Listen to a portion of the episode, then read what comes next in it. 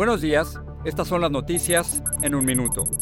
Es miércoles 29 de junio. Les saluda Max Seitz.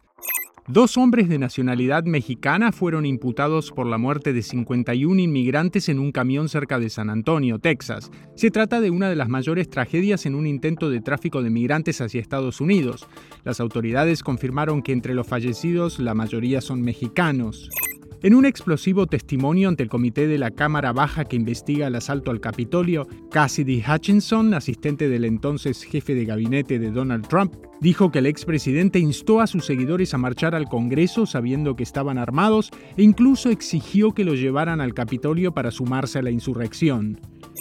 Cinco estados celebraron primarias. En la carrera por la gobernación de Nueva York, Kathy Hochul ganó la nominación demócrata y el hijo de Rudy Giuliani perdió la republicana. Autoridades sanitarias anunciaron que ampliarán la campaña de vacunación contra la viruela del mono ante el aumento de los casos a más de 300 en casi 30 estados. Más información en nuestras redes sociales y univisionoticias.com.